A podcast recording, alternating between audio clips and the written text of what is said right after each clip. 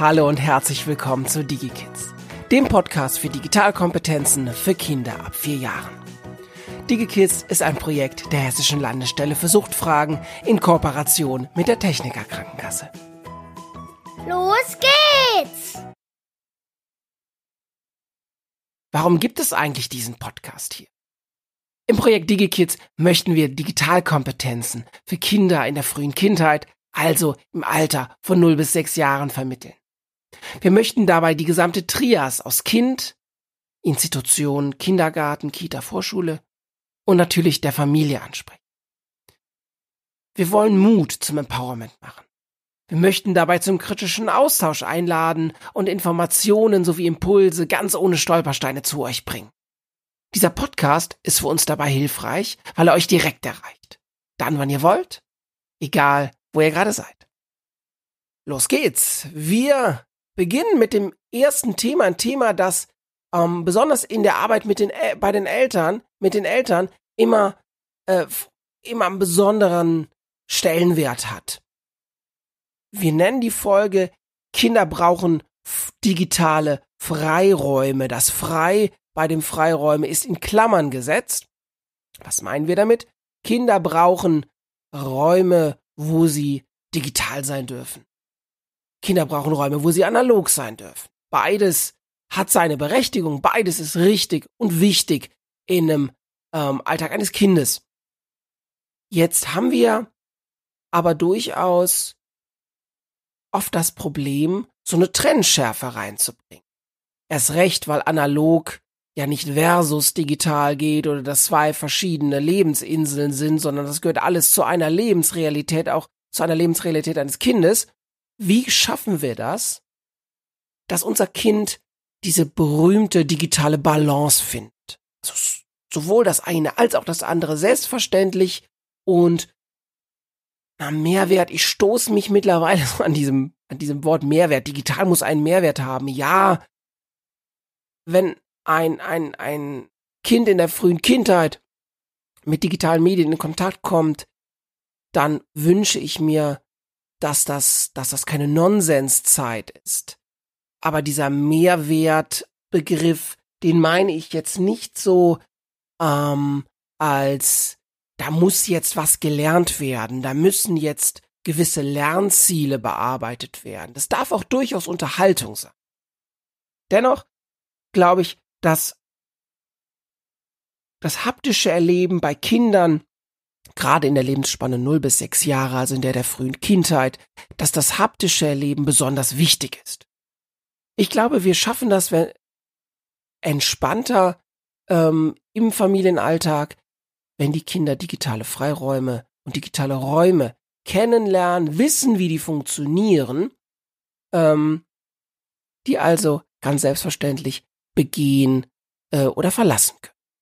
Denn, und das ist so meine nächste Überzeugung, die wir in allen, allen Workshops, in allen DigiKids Kinderwerkstätten mit Kindergartenkindern direkt gesammelt haben, je weniger du, in Klammern du Erwachsener, je weniger du das Tablet, das Smartphone zu etwas Besonderem machst, desto weniger wird das Kind Smartphone und Tablet als etwas krass Besonderes ansehen. Und das ist es auch nicht. Es ist ein Werkzeug, was Chancen hat, was Grenzen hat, genauso wie die Bastelschere, genauso wie die Knete, genauso wie das Wimmelbuch, ähm, haben die Inhalte, die wir mit digitalen Medien transportieren können, Chancen und Grenzen. Also, wie kann das aussehen mit diesen digitalen Freiräumen für unsere Kinder? Ähm, gehen wir mal so durch, was aus meiner Sicht so ein digitaler Raum sein kann. Und Raum ist jetzt nicht wirklich sprichwörtlich der Gruppenraum in der Kita oder das Wohn- oder Esszimmer zu Hause, sondern das kann Raum kann auch so eine zeitliche äh, zeitliche Komponente haben. Ich gebe euch mal ein Beispiel. Nachmittags nach der Kita vor dem Abendessen, das wäre möglicherweise ähm, ein digitaler Raum wo Kinder ganz selbstverständlich im Wohnzimmer, im Esszimmer, in der Küche digitale Medien erleben können. Das ist, finde ich, wichtig, dass Kinder digitale Medien nicht hinter verschlossenen Türen konsumieren, nicht hinter verschlossenen Türen ähm, erleben, sondern dass das ein gleichberechtigter Teil des Alltags ist. Zum einen, weil wir aus diesem Tablet keine Zauberkiste für die Kinder machen wollen. Zum anderen, weil es für uns Erwachsene wichtig ist, dass Medienzeit bei Kindern dann immer auch eine begleitete Zeit ist. Das heißt jetzt nicht, dass die immer bei euch auf dem Schoß sitzen müssen, also mich nicht. Das werdet ihr seid die Experten für euer Kind, ja. Also ähm, seid auf jeden Fall nah dran, weil ihr Irritationen, weil ihr Fragestellungen inhaltlicher, technischer Natur natürlich ähm, moderieren, begleiten sollt, ja. Ähm, habt so eine Fühlnähe. Nachdem ihr die ersten Erfahrungen gemeinsam mit eurem Kind gesammelt habt, habt eine Fühlnähe, wie nah wirklich dieses Begleiten ähm, für euch konkret gemeint ist. Und da ist so eine Nachmittagssituation im Wohnzimmer ein idealer digitaler Raum. Da können Spiele gespielt werden. Ähm, wir können, wir können eine Kreativ-App spielen. Wir können uns im Internet vielleicht auch ähm, eine, eine Tierdoku anschauen oder, oder, oder. Das Spielzimmer, da wird's schon, wird's schon sportlicher in der, in der klaren Tendenz. Ist das ein digitaler Raum oder nicht? Ist das Spielzimmer ein digitaler Raum? Ich finde das nicht so einfach zu beantworten. Ähm, natürlich fällt das irgendwie, wenn wir drüber nachdenken, wo können dann die Kinder in ihrer Freizeit vor allen Dingen, wo können die Kinder digitale Medien erleben, spielen gleich Spielzimmer. Das ist ein naheliegender Schritt, gebe ich zu. Ich gebe nur zu bedenken, dass das Spielzimmer mit einer ganzen Menge meist analoger Reize aufgeladen ist. Also wir verbinden mit dem Spielzimmer oder mit der Spielecke im Wohnzimmer, wie auch immer das räumlich bei dem Kind äh, machbar ist, da haben wir haben wir die Holzeisenbahn, da haben wir die Autos, da haben wir die Puppen, da haben wir die Bücher, da haben wir die Bastelsachen und so weiter und so fort. Ihr ergänzt das um die Sachen, die, die, die euch bei dem Kind einfallen, über das ihr gerade nachdenkt, ja? Ähm, wollen wir da mit dem Tablet mit rein? Das ist nicht so klar zu beantworten. Äh, ich würde, würde das ganz stark von dem Kind abhängig machen. Vielleicht sogar das mal so ausprobieren. Wie ist das, wenn das Tablet ähm, verfügbar auf dem Kinderbuchschrank liegt? Der Couch liegt oder so, ja? Wie, wie reagiert das Kind? Wie könnt ihr damit arbeiten? Wie, wie funktioniert das? Wie stressfrei funktioniert das? Dann kann möglicherweise das Spielzimmer auch ein digitaler Raum sein, ähm, aber ähm, wenn das Spielzimmer so ein Rückzugsort ist, so ein, so ein, so ein Ort, so, so, eine, so eine Ruheinsel oder so eine Entspannungsinsel für euer Kind, dann würde ich mir überlegen, wenn sich das räumlich anbietet, ob ihr das Spielzimmer mit all den positiv aufgeladenen analogen Reizen nicht auch genauso aufgeladen lasst und euch für digitale Inhalte vielleicht ein anderes Zimmer sucht. Naja, Küche kann auch so ein Bereich sein, ähm, das kommt für mich immer, immer auch so ein bisschen drauf an, wo das Leben in der Familie stattfindet, wo die Eltern sind, wo die Geschwister sind. Und wenn in der Küche viel Leben stattfindet, dann kann das durchaus auch sein, dass wir den digitalen Raum in die Küche setzen. Wir kommen gleich dazu, wenn wir über analoge Räume sprechen, warum die Küche, also warum nie ein Raum immer ein digitaler Raum ist oder nie ein digitaler Raum ist. Ja, das hat eine zeitliche Komponente und das hat so ein so ein so ein, so ein Settings-Ansatz. Ja, aber dazu dazu komme ich gleich gleich noch etwas genau. Also dort, wo Familienleben stattfindet, dort, wo Fühlnähe stattfindet, da können für mich digitale Räume von Kindern sein. Und wenn ich sage, die sind zeitlich, inhaltlich, sind die, sind die gefasst, diese digitalen Räume, dann äh, meine ich damit natürlich immer auch, dass digitale Impulse nicht unbegrenzt Kindern zur Verfügung gestellt werden. Also nur weil das Kind sich im Wohnzimmer aufhält, heißt das nicht, dass es ein Anrecht hat, an das Tablet zu gehen. Ich denke, das ist euch klar. Ich sage das nochmal dazu, ähm, weil mir das an der Stelle da wirklich wichtig. was kann so ein analoger Raum sein? Also auf der Gegenseite ein Raum, wo wir digitale Medien versuchen zu limitieren oder sogar ganz rauszunehmen. Das sind vor allen Dingen für mich Essenszeiten. Das gemeinsame Essen und der eine mag jetzt vielleicht zusammenzucken, die andere nickt wissend, es ist gar nicht mehr selbstverständlich, dass die Familie zusammen am Essenstisch sitzt. Trotz Homeoffice und New Work und, und was es alles für coole neue Begriffe gibt, die auch durchaus, durchaus für eine Familienkultur Chancen haben können, ähm, trotz dieser ganzen flexibleren Arbeitsmodelle, die es oftmals in Berufen gibt, ist es nicht selbstverständlich, dass die ganze Familie einmal am Tag am Tisch sitzt.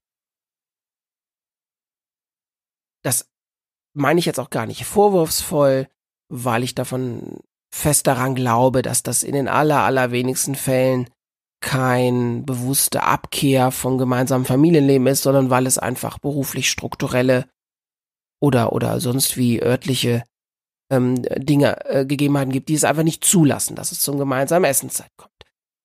Ich halte das für dringend wichtig, dass ihr das so oft wie möglich versucht, ja, vielleicht schafft ihr es, ähm, dass ihr abends am Essenstisch dabei sein könnt und danach noch mobil E-Mails und, und andere Anfragen bearbeiten könnt. Oder ihr schafft das zumindest zweimal in der Woche oder dreimal in der Woche und die anderen Tage bleibt ihr was länger. Alles, wie gesagt, das wäre jetzt eine eigene Podcast-Folge, Familienkultur ähm, in digitalen Zeiten, ja. Ähm, all das. Keiner bitte soll sich auf den Schlips getreten fühlen ich weiß, wenn ich als Friseur oder, oder Bäcker oder in der Autowerkstatt arbeite, dann kann ich nicht mobil, mobil das Brot backen und die Haare schneiden, da muss ich vor Ort im Laden stehen. Das verstehe ich alles. Aber ihr wisst, was ich meine. Versucht es möglich zu machen, weil das ist die Zeit, wo die Familie zusammenkommt und sich über den Tag austauschen kann. Ganz, ganz, ganz, ganz wichtige emotionale Phase ähm, in so einem Tag. Also an so einem Tag. Wann ist noch so ein analoger, also an diesem, in diesem Essens, Essensbereich passen keine Medien. Das ist jetzt vielleicht so ein kleiner Stimmungskiller für die, für die Erwachsenen. Ähm, das meint natürlich auch die Erwachsenen. Also, die Kinder sind es nicht, die abends am Essenstisch noch gerade am Jackett rumfummeln, das Smartphone rausfingern und mal so mit einem Auge drauf schauen, ob der Chef jetzt die E-Mail freigegeben hat oder nicht. Das machen nicht unsere Kinder, das machen wir. Da muss uns ganz klar sein, wir können mit Medienregeln und digitaler Balance und mehrwertstiftenden äh, Digitalinhalten und so weiter und so weiter. Wir können uns also die ganzen, den ganzen, ähm, den ganzen Inhalt, den ganzen, ganzen ganzen thematischen Zugang zu dem Thema digitale Medien bei Kindern können wir uns ähm, aus Ratgebern, von Website, aus Projekten ziehen. Aber wenn wir das machen, also so, so einen analogen Raum brechen, dann ist das ein Stück weit egal, was wir an anderen Stellen tolle Ratgeber haben und, und toll auf dem Elternabend bei DigiKids zugehört und mitgemacht haben. Ähm, denn, und das ist, das ist Das ist Chance und Herausforderung zugleich. Die Eltern, ihr Eltern seid die wichtigsten Modelle für euer Kind. Ja? Medienkompetente Kinder werden nur dann medienkompetente Kinder, wenn es vorher medienkompetente Erwachsene gibt, die sie in der Familie begleiten.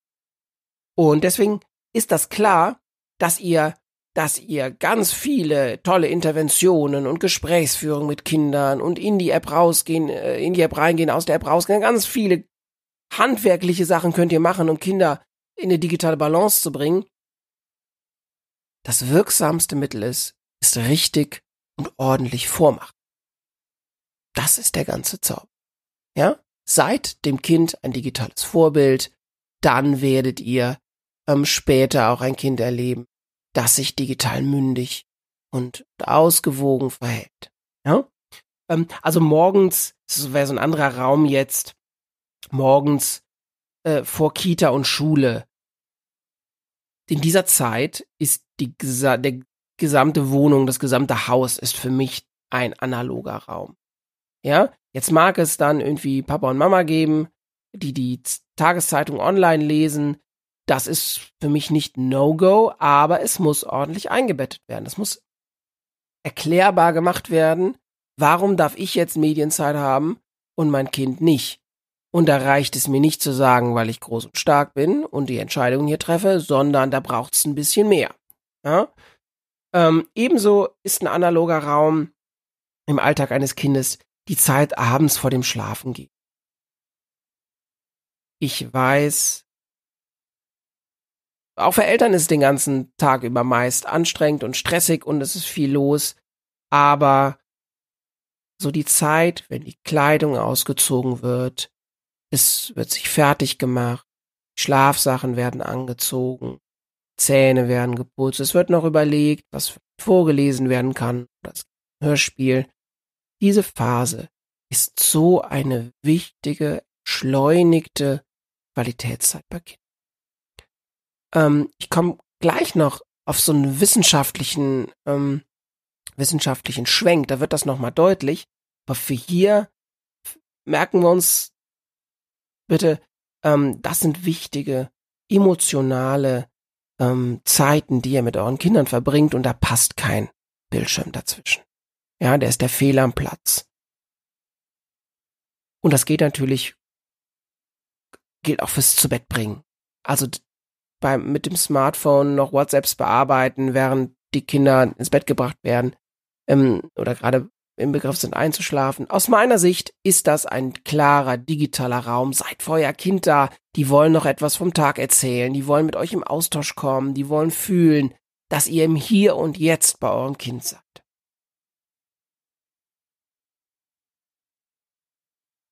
Das klingt natürlich immer so einfach in so einem Podcast reingesprochen, analoger Raum, digitaler Raum, aber im Alltag sieht das eben meist anders aus. Ich muss noch die Mail schicken. Ich wollte noch gerade in der WhatsApp-Gruppe organisieren, dass morgen mein Kind in die Kita mitgenommen wird, in die Kita oder, oder zum Sport oder was, ja. Ähm, ich kann das alles verstehen und ähm, nehmt das hier alles als Einladung. Zumindest als Einladung, um darüber nachzudenken, vielleicht etwas anders zu machen, ähm, was ihr äh, vielleicht vorher nicht so reflektiert habt oder nicht so über die Tragweite gedacht habt. Ähm, es ist mir klar, dass das in einem Alltag nicht alles so, so ein schönes Schwarz und Weiß hat wie in so einer Podcast-Folge.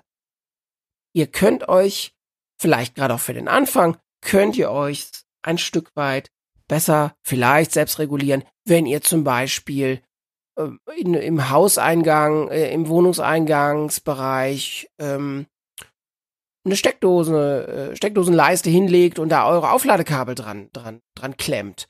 Ja, also quasi, wenn ihr, ihr kommt rein und so, wie den Schlüssel ablegt, legt ihr erstmal auch das Smartphone ab. Das hat dann so einen, so einen positiven Effekt, dass es dann eh aufgeladen wird, aber es ist nicht immer in der Tasche, es ist nicht immer in der Hand. Jetzt seid ihr erstmal zu Hause.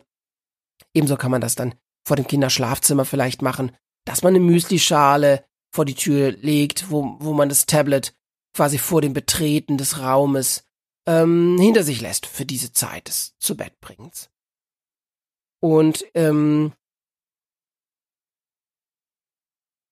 das ist zum einen wichtig, weil es für euch dann auch so, eine visuelle Erinnerung ist. Ach ja, das ist hier ein analoger Raum.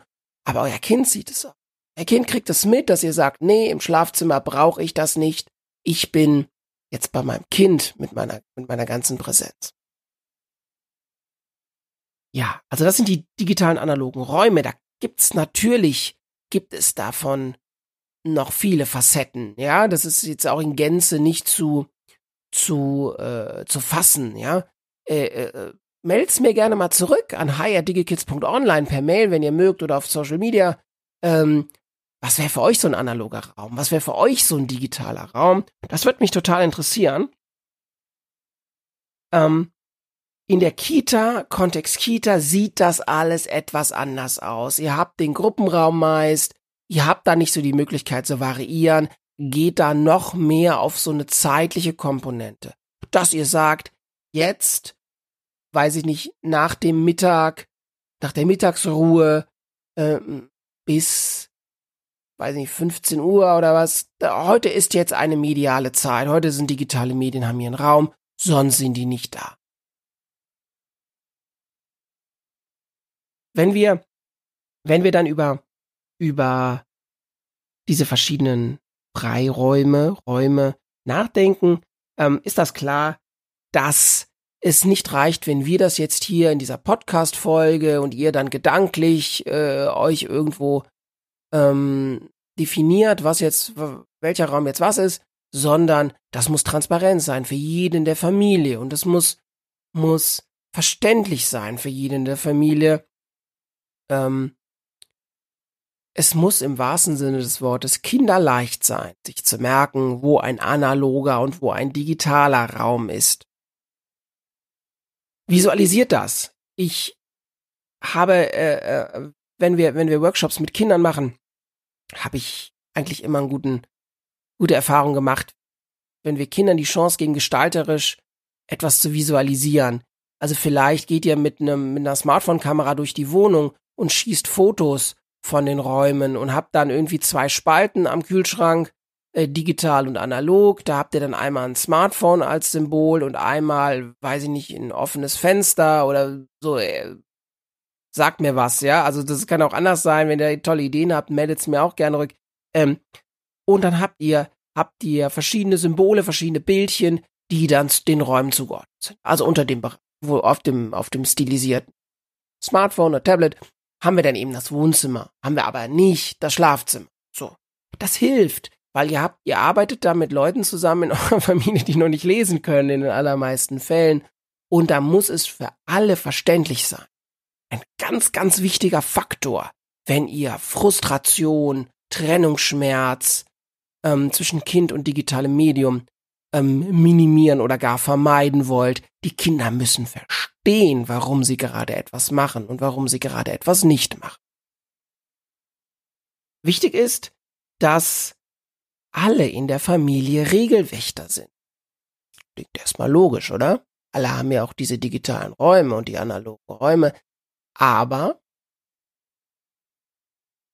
Obacht, euer Kind hat quasi die, die Funktion und die Rolle ähm, in, in, in, in, diesem, in diesem Gedankenspiel, dass es euch darauf hinweisen kann, dass ihr gerade in einem analogen Raum Smartphone nutzt.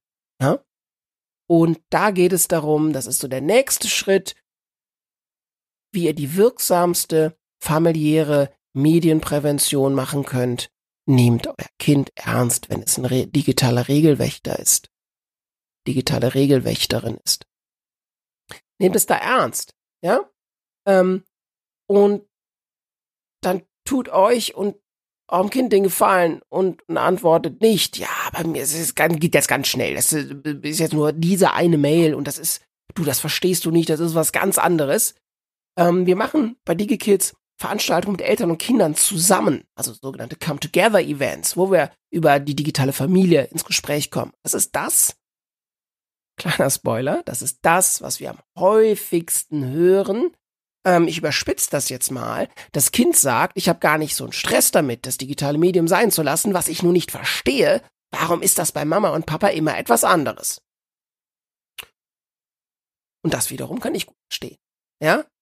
Ähm, versucht es also, ähm, dass alle in der Familie Regelwächter sind und ein Regelwächter hat eben das Recht, mit die Regeln zu wachen und alle machen mit beim einen. Ähm, was ich euch heute bei den digitalen Freiräumen versucht habe näher zu bringen, ist so ein allgemeine, allgemeiner Denk- Handlungsimpuls, ja. Ich freue mich total, wenn ihr davon viel mitnehmen könnt. Es ist aber natürlich gibt es nicht nur dieses berühmte Schwarz und Weiß, genauso wie es nicht analog oder digital gibt, sondern beides zusammen.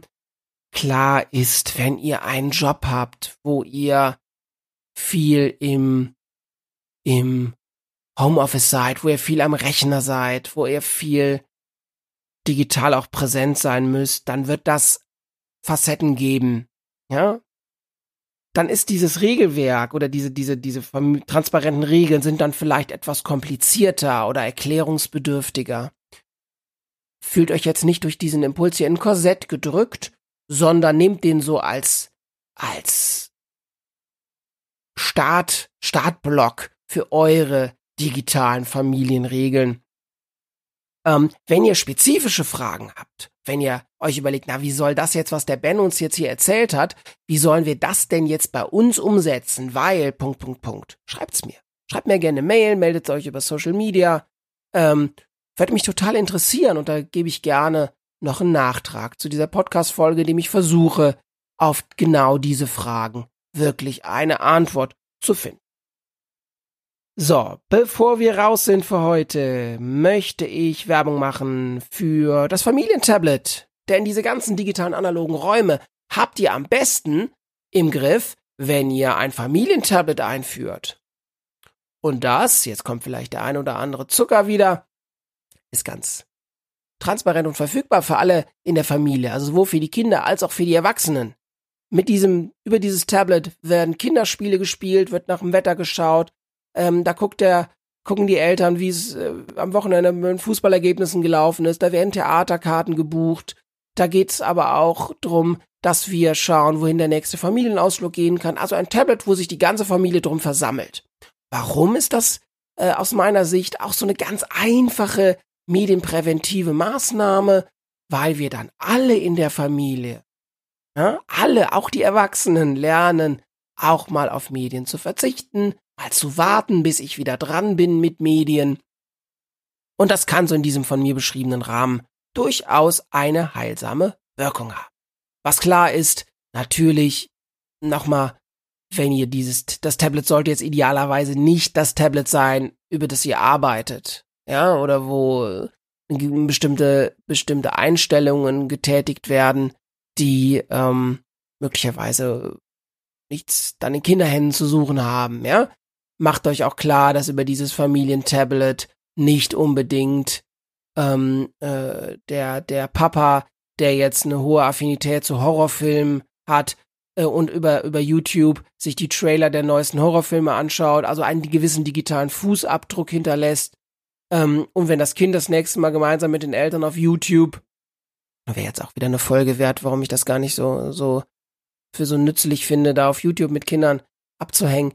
Ähm, kurzum, ähm, klar ist, das Familientablet sollte jetzt nicht einen zu sehr personalisierten digitalen Fußabdruck hinterlassen, weil sonst ist es klar, dass algorithmisch arbeitende Plattformen wie zum Beispiel YouTube natürlich, wenn das Kind als nächstes äh, auf dieser Videoplattform ist, dass das, dass das YouTube natürlich nicht weiß und erstmal denkt, er ist wieder der Papa mit den Affinitäten zu Horrorfilmen.